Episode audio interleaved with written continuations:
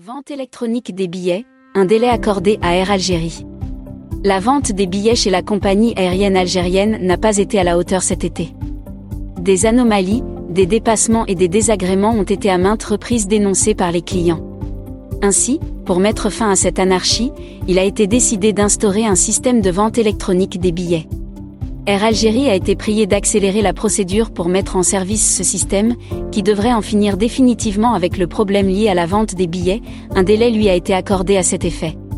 Elle aura jusqu'au mois de juin prochain pour instaurer le système souhaité, a indiqué le ministère des Transports dans son communiqué. Parmi les points inscrits à l'ordre du jour de cette réunion, la mise en place d'un programme de vente de billets électroniques sans l'intervention du facteur humain d'ici le 1er juin 2023, avec l'inclusion de l'aspect lié au paiement électronique, indique en effet la même source.